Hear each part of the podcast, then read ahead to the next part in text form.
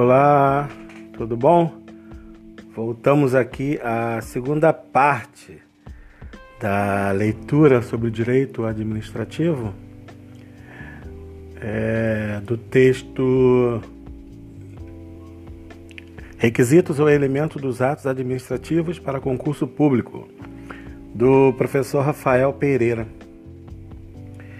Bom, estou, estou retomando aqui a leitura por conta da primeira parte ter sido atrapalhada, né? Vamos lá, já li sobre a competência do sujeito, já li sobre a finalidade, já li sobre a forma e eu estava finalizando a opção D, motivo. Então vou relê-la toda, tá ok? Aí depois dou seguimento à letra E, objeto. D. Motivo. São as razões de fato e de direito que impõem ou ao menos autorizam a prática do ato administrativo. É a causa imediata do ato.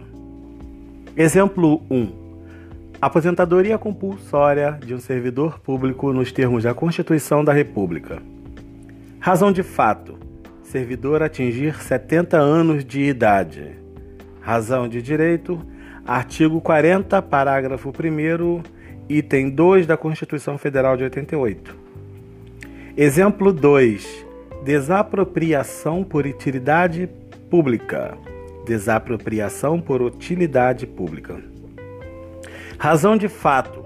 Conveniência e oportunidade da transferência do bem para o domínio público como forma de viabilizar a construção de uma escola, de uma creche, de um hospital público, de um parque, etc. Razão de direito. Artigo 5 DL 3365/41. O motivo pode se apresentar como elemento vinculado ou discricionário do ato, se a lei assim estabelecer. Exemplo 1. Concessão de licença paternidade. O motivo é vinculado nascimento de filho de servidor. Exemplo 2. Lei hipotética que proíba comportamentos públicos ofensivos à moralidade. O ato que pretender aplicar essa norma terá por motivo um dado comportamento tido como imoral. Todavia, como a moralidade constitui um conceito jurídico indeterminado, a avaliação do caso concreto, em ordem a aferir se a aplicação ou não é, de tal norma constitui juízo de discricionariedade da autoridade competente. Nesse exemplo, o motivo será, portanto, discricionário. Vício de motivo deriva de duas situações. Primeira, motivo inexistente. O razão de fato alegado pela administração para praticar o ato sequer ocorreu no plano fático. Neste caso, o ato é nulo, de pleno direito, sem possibilidade de convalidação. Exemplo: demissão de servidor público por inassiduidade habitual. Artigo 19, inciso 6 DL 220/75. Verifica-se posteriormente que o servidor não havia faltado ao trabalho uma vez sequer ao longo de 12 meses. Situação segunda: motivo inidôneo, ilegítimo ou inadequado. A razão de fato alegada pela administração pública, embora verdadeira, não se revela apta a legitimar a prática do ato. O ato também é nulo, de pleno direito, sem possibilidade de convalidação. Exemplo: demissão de servidor público estadual aqui do Rio de Janeiro por violação a um dos deveres referidos no artigo 39 do DL 220/75. O fato pode até ter ocorrido, ou seja, o servidor realmente violou um dos deveres ali listados. Porém, tal descumprimento não é causa legal de demissão e sim de mera repreensão. Artigo 49 do DL 220/75. Bom, mais um requisito lido.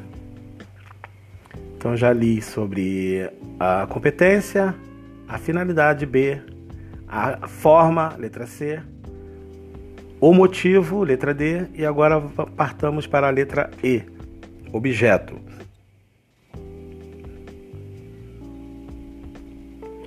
equivale ao conteúdo material do ato, corresponde ao efeito jurídico imediato que, a, que o ato produz. É a alteração que o ato, que o ato acarreta na ordem jurídica. É a alteração que o ato acarreta na ordem jurídica. Exemplo 1. Ato de suspensão disciplinar de um servidor. Objeto é a própria suspensão. Exemplo 2. Ato de autorização de uso de bem público. Objeto é a própria autorização. Hum.